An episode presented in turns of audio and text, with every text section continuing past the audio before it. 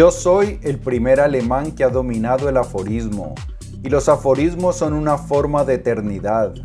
Es mi ambición decir en 10 frases lo que todos los demás dicen en un libro, lo que todos los demás no dicen en un libro. Friedrich Nietzsche. Friedrich Nietzsche es el filósofo más vendido y más leído de la historia sin embargo, no siempre fue así en vida. Bueno, mientras estuvo cuerdo, no fue, él nunca supo la gran fama, el gran reconocimiento que tuvo. Eh, ese le llegó cuando ya había perdido la cordura.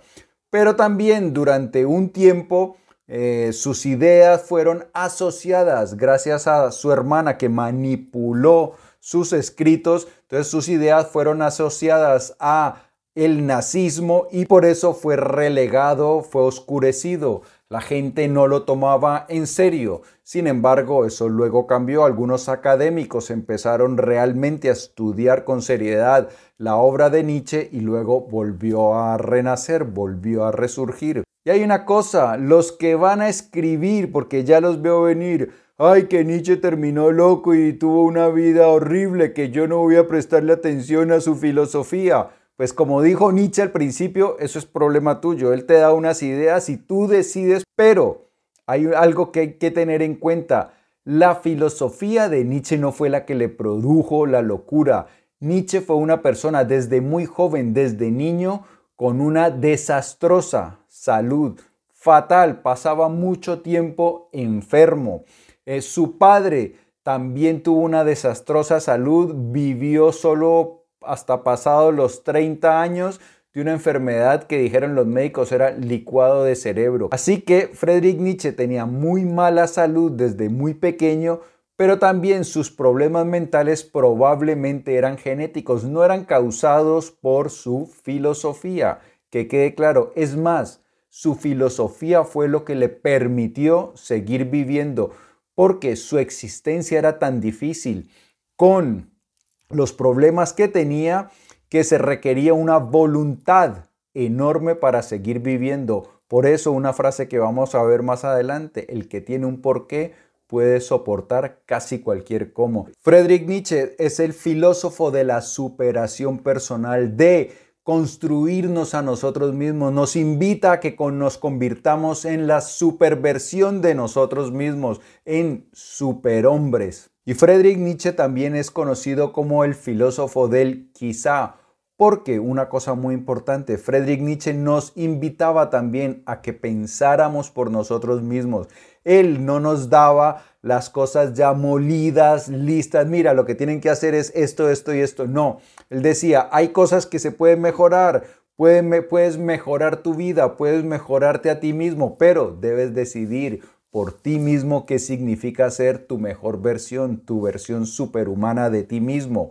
Por eso decía lo siguiente, no es necesario ni deseable que alguien tome partido por mí. Al contrario, una dosis de curiosidad, como la que nos inspira una planta extraña, acompañada de una resistencia irónica, me parece una posición más inteligente en relación con mi persona. E, él nos invitaba a que no tragáramos entero, a que estudiáramos sus ideas y decidiéramos por nosotros mismos. Hoy te voy a compartir 21 ideas, extraordinarias ideas de Friedrich Nietzsche que te ayudarán en este 2021 y también te ayudarán en el siglo XXI porque siguen siendo hoy tan válidas como cuando él las escribió. Te ayudarán a convertirte en tu versión más extraordinaria y a vivir de manera extraordinaria. Y como esto de vivir extraordinariamente no solo es importante, sino urgente, pues empecemos ya mismo.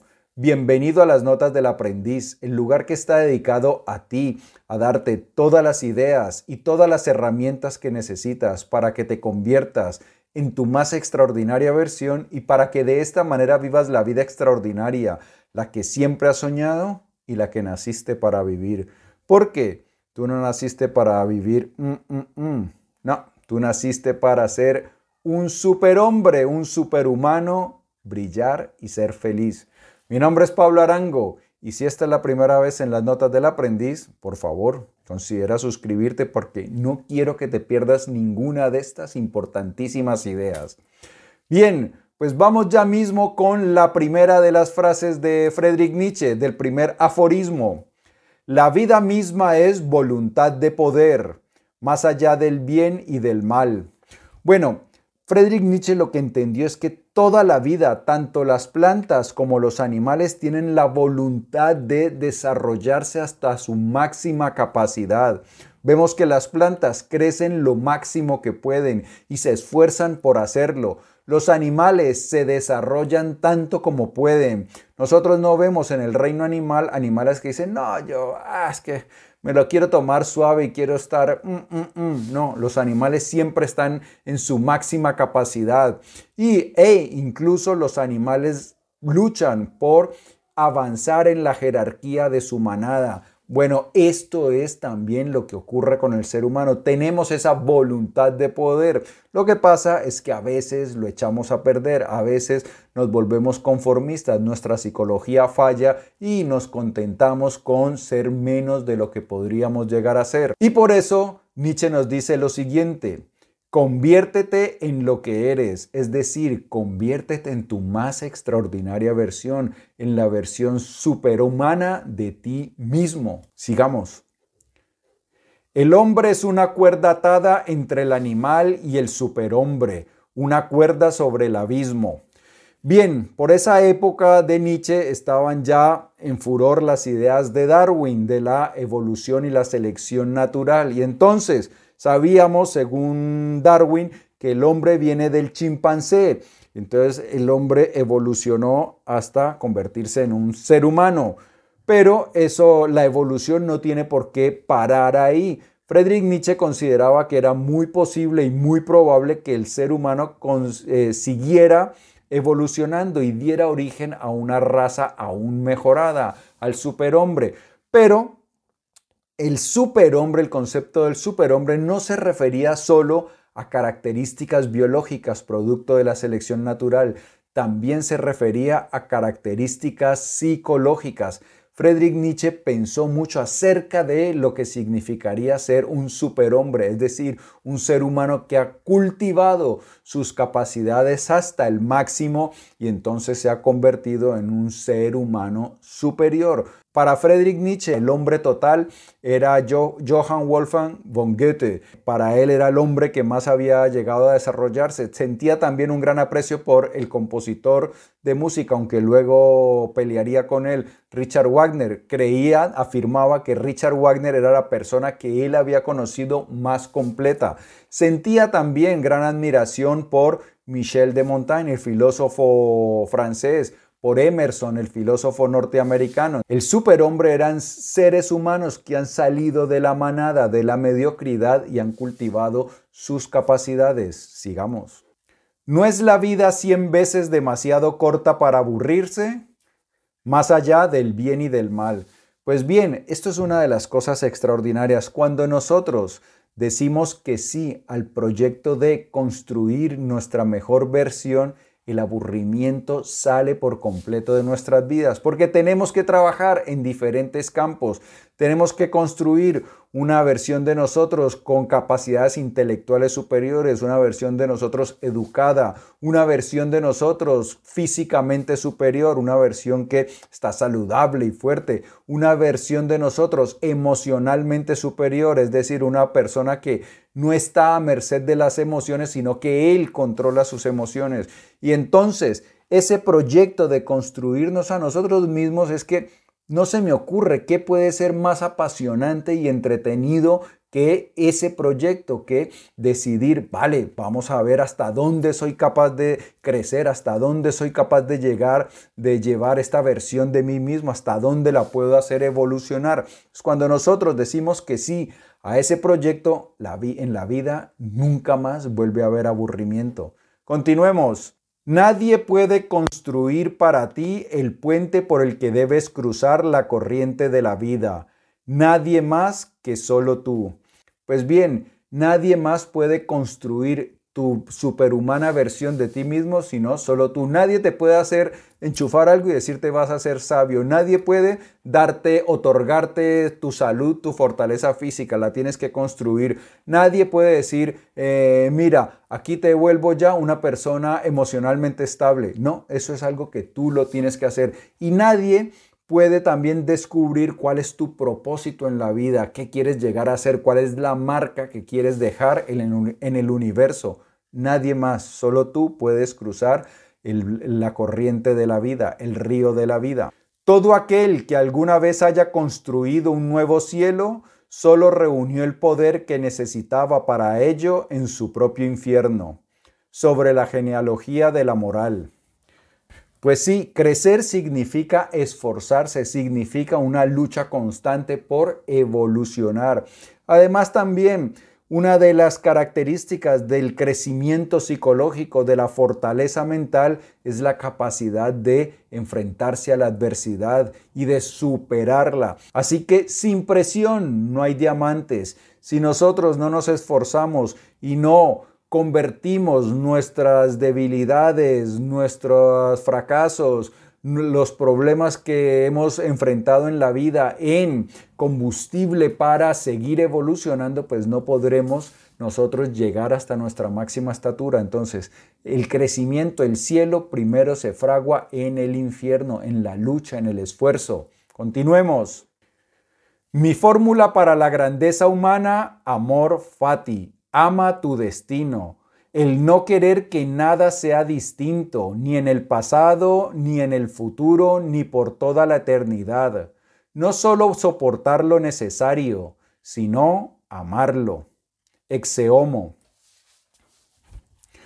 Pues bien, esto es algo también muy estoico. Los estoicos también decían amor fati, es decir, no solo soportar lo que te viene en tu vida, sino amarlo, hacer como si tú lo hubieses elegido, lo, hubieses escogido para ti. Todo tipo de tragedias, de dificultades, lo que hacen es ayudarnos a evolucionar. Entonces, cuando todo, todas las vivencias para Friedrich Nietzsche eran sagradas, todas las personas eran divinas. Entonces, eso, cuando tenemos esa actitud, pues nuestra vida empieza a crecer, a evolucionar. Amor fati. Continuemos. La prisa es universal porque todos huyen de sí mismo. Meditaciones intempestivas. Bien, la gente ahora por costumbre anda deprisa. ¿Por qué? Porque sí, porque parece que hacer las cosas rápido y andar de un lado para otro, pues es lo que se necesita. Pero resulta que no es así. Esa, esa prisa lo que hace es enmascarar algo que estamos tratando de huir de nosotros mismos, de no percibir la vida, algo que nos dice más adelante. Sigamos. El objetivo de todas las gestiones humanas es distraerse de los pensamientos para dejar de ser consciente de la vida. Todo lo que hacemos en la vida lo hacemos como para calmar por un momento los pensamientos, para sentirnos satisfechos. Compramos cosas y cuando compramos cosas por un momento esa satisfacción ah, nos deja en paz y entonces no tenemos que estar preocupados por los pensamientos de insatisfacción. Eh, salimos a cenar, entonces por unos momentos nos olvidamos de nuestros pensamientos diarios que nos perturban y entonces por unos instantes estamos en paz. Todo lo que hacemos lo hacemos para huir de nuestra vida. Algo que con la llegada de los teléfonos móviles pues es ahora incluso mucho más grave porque ya no resistimos ni siquiera segundos con nuestros propios pensamientos, sino que cualquier momento que tenemos ahí medio libre, inmediatamente cogemos el teléfono para buscar entretenimiento, para no estar solos con nosotros mismos, con nuestra vida interior. Y eso nos impide conectar con quien realmente somos. La desgracia de los hombres activos es que su actividad casi siempre es un poco irracional. Por ejemplo, uno no debe preguntarle al banquero que acumula dinero cuál es el propósito de su inquieta actividad. Es irracional. La gente activa rueda como una piedra, conforme a la estupidez de la mecánica. Humano, demasiado humano. Aquí lo que nos hace Friedrich Nietzsche es una invitación a ser cada vez más conscientes es decir, estar más conectados con nuestro interior, no realizar las cosas por inercia. Entonces, que gano dinero, entonces no quiero, te necesito seguir ganando dinero. La idea es que hagamos las cosas a conciencia, que sepamos por qué las hacemos, que tengan un fin, no simplemente la inercia. Continuemos. Hoy, como siempre, los hombres se dividen en dos grupos, esclavos y libres. Quien no tenga dos tercios de su día para sí mismo es un esclavo, sea lo que sea, un estadista, un hombre de negocios, un funcionario o un erudito. Humano, demasiado humano. Ocho horas para trabajar y 16 horas para nosotros. Eso es lo que nos dice Nietzsche, que sí. Eh, damos más horas, pues estaremos siendo esclavos. Son libres, según Nietzsche, las personas que tienen 16 horas, dos tercios del día para sí mismos. Continuemos. Las convicciones son enemigos de la verdad más peligrosos que las mentiras. Crepúsculo de los ídolos.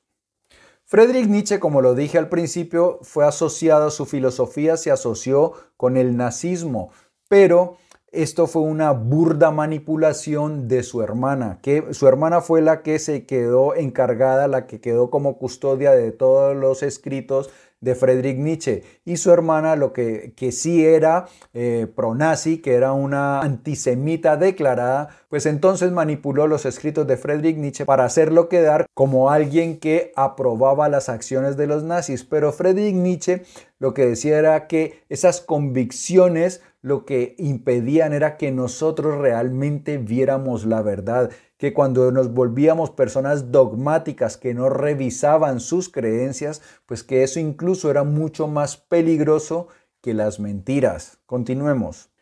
¿Cómo arruinar a un joven? Enséñele a tener en alta estima solo aquellos que piensan como él. Aurora. Pues bien, estas son frases que demuestran que Friedrich Nietzsche no estaba de acuerdo con lo que proponían los nazis. Friedrich Nietzsche, un, joven que solo estima a los que piensan como él, son los nacionalistas, los nazis, los que decían que lo más importante era Alemania. Friedrich Nietzsche detestaba, aborrecía la, el pensamiento de manada. Él estaba a favor del individuo, del desarrollo individual, de pensar por sí mismo, de que cada persona construyera sus propios valores, de que dijera qué es lo correcto para cada uno. Él, las decisiones de las masas, el comportamiento de manada, lo detestaba. Entonces, un joven que solo quiere a aquellos que piensan igual que él, pues se convierte en un fanático. Para vivir solo uno debe ser un animal o un dios, dice Aristóteles. Falta el tercer caso, hay que ser ambos, un filósofo. Todos necesitamos soledad. ¿Por qué? Porque todos de alguna u otra manera tenemos una filosofía de vida. Todos tenemos ciertos valores por, por los cuales regimos nuestra vida. Entonces, para optimizar esos valores, para organizar nuestra vida necesitamos soledad para conocernos a nosotros mismos, para evaluarnos, para discernir cuáles son nuestros objetivos, nuestras metas, cuáles son nuestros sueños, qué tipo de vida queremos llevar. Entonces, para eso necesitamos de una practicar la soledad de manera recurrente y metódica, es decir, que dediquemos tiempo o al diario o a la meditación o a dar paseos en soledad. Y cuando decidimos qué es lo que queremos hacer con nuestra vida, pues estamos filosofando. La distinción que conlleva ser desgraciado, como si sentirse feliz fuera un signo de superficialidad, falta de ambición u ordinariez, es tan grande que cuando alguien dice, pero qué feliz se ve usted. Solemos protestar. Humano, demasiado humano. Pues sí, esto es algo que hacemos muchas veces los seres humanos. Solemos quejarnos y entonces parece que da cierto caché, cierto prestigio decir que somos desgraciados, que nuestros problemas son los más grandes del mundo, que nos ha tocado la peor de las suertes. Uno nota cómo en las empresas y en otros lugares la gente suele quejarse y quejarse y quejarse. Por donde vamos la gente se queja y se queja y se queja amargamente de, de la vida, pero lo hacemos es como de una manera instintiva y racional. La filosofía de Friedrich Nietzsche nos invitaba a lo contrario, a la felicidad, a estar a gusto con la vida, a apreciar incluso los momentos difíciles. Para los que necesitan consuelo, ningún medio de consuelo es tan eficaz como la afirmación, en su caso no es posible el consuelo. Esto implica un grado de distinción tan grande que inmediatamente vuelven a levantar la cabeza. Amanecer. Pues esta viene al hilo del anterior vemos que parece que la gente siente alguna distinción, algún consuelo en decir que son desgraciados. Y cuando realmente las personas están viviendo momentos difíciles, si tú les dices, según Nietzsche, que es que lo tuyo no tiene ningún consuelo, inmediatamente se sienten como llenos de distinciones, que le han pasado cosas muy importantes. Por eso entonces es alguien especial. Continuemos. El que tiene un porqué en la vida puede tolerar casi cualquier cómo. Esto es algo que nos dice Friedrich Nietzsche, que necesitamos una razón para vivir, un propósito y que el que tiene un propósito puede soportar casi cualquier cómo. Y esto es algo que Friedrich Nietzsche lo hizo. su vida es un testimonio de esto. Friedrich Nietzsche tenía una salud espantosa. Desde muy pequeño tenía una salud desastrosa. Vómitos, eh, dolores de ojos, dolores de cabeza. Pasaba muchos días en cama. Sabían las personas más allegadas, las personas que más lo querían, que el suicidio era una posibilidad real y Friedrich Nietzsche muchas veces sentía que las fuerzas le faltaban para seguir luchando. Pero su propósito era pensar, su propósito era la filosofía y eso lo hacía seguir esforzándose por vivir a pesar de que vivía en condiciones muy complicadas. Continuemos. Lo que no me mata me hace más fuerte. Crepúsculo de los ídolos. Esto es algo también bastante estoico. Marco Aurelio decía que el sabio es como el fuego. Al fuego, cuando tú le tiras algo, lo incorpora y crece. A una llama, si le tiras algo, esa llama empieza a hacer arder lo que le has tirado y se hace más grande. Entonces se hace más fuerte. Esto mismo pensaba Nietzsche. Lo que tú le tires, todo lo que no te mate, te hace más fuerte, fortalece tu carácter, tu psicología. Entonces eso es parte de la filosofía. Muy importante este mensaje en Nietzsche. Vive peligrosamente. Construye tus ciudades en las laderas del Vesubio. La Gaia Ciencia. Aquí lo que nos invita Friedrich Nietzsche es arriesgarnos por nuestros ideales, no buscar la ruta más segura, sino buscar la que nos hace más feliz. Si quieres escribir poesía y ser poeta, pues lucha por ello, arriesgate. Si quieres vivir de la música, lucha por ello, arriesgate. Si quieres eh, convertirte en alguien que ayuda en el bienestar físico y mental de las personas, Lucha por ello, esfuérzate, construye tu vida en las laderas del Vesubio, el volcán más peligroso del mundo. Uno debería tomar una línea audaz y peligrosa con la existencia. Pase lo que pase, estamos destinados a perderla. Meditaciones intempestivas. Pues bien, igual de esta vida vamos a salir, así que mejor eh, intentar hacer cosas extraordinarias, que esa seguridad no impida que podamos luchar por esos grandes sueños que tenemos, por esas metas elevadas que anhelamos. Hay que esforzarnos, hay que arriesgar para poder, para poder disfrutar de los más bellos dones, de las más bellas bendiciones que ofrece la vida. Ningún vencedor cree en el azar, la galla ciencia. Pues bien, si tú has vivido peligrosamente, si has trabajado por construir tu mejor versión de ti mismo, si te has arriesgado para alcanzar tus sueños, pues es difícil que cuando los consigas digas, no, fue producto del azar. No, normalmente una vida extraordinaria es producto del esfuerzo, no es una casualidad, no es cuestión de suerte. Una vida extraordinaria es trabajada.